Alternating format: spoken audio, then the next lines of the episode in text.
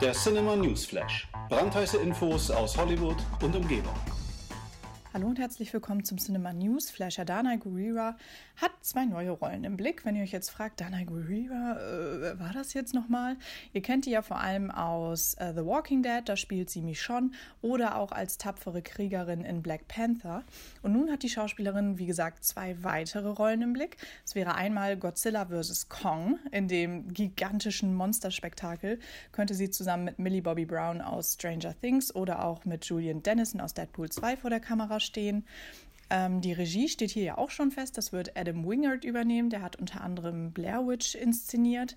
Genau, das wäre quasi die erste Rolle. Und Deadline berichtet, dass sie sich schon in Gesprächen befindet. Die zweite Rolle wäre in Star Trek 4. Hier würde sie zusammen mit ähm, Chris Hemsworth vor der Kamera stehen, denn der wird zurückkehren als Kirks Vater.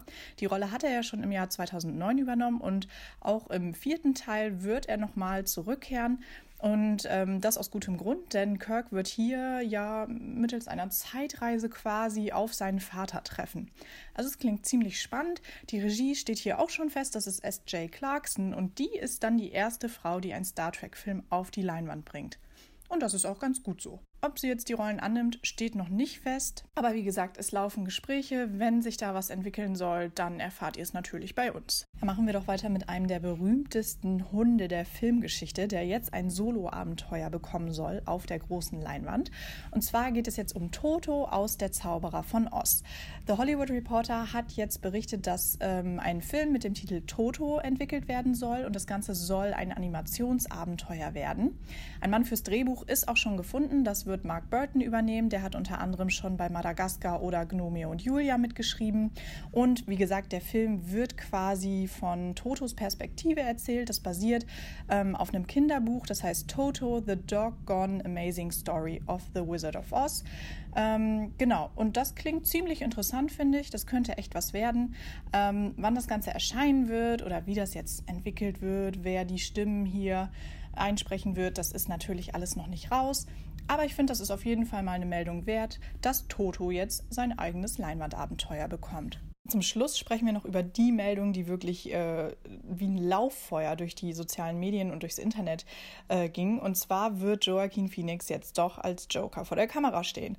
Es ist jetzt bestätigt, ähm, er wird für Warner Brothers ähm, vor der Kamera stehen und äh, ja, in Todd Phillips Joker Solo-Abenteuer quasi die Hauptrolle übernehmen. Todd Phillips dürfte das sehr freuen, der Hangover-Regisseur hat ja wirklich äh, ein echtes Wunschprojekt hier am Start, will den Joker mit den Problemen des echten Lebens konfrontieren. Das Ganze soll ja in den 70ern spielen. Und ähm, der Schauspieler hat aber auch schon seine Gefühle geäußert, was die Rolle angeht.